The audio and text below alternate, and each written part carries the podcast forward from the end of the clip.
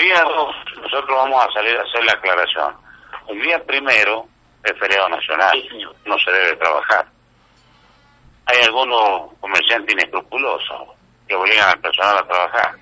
Si lo obligan a trabajar, tiene que pagar doble. Y es el franco compensatorio.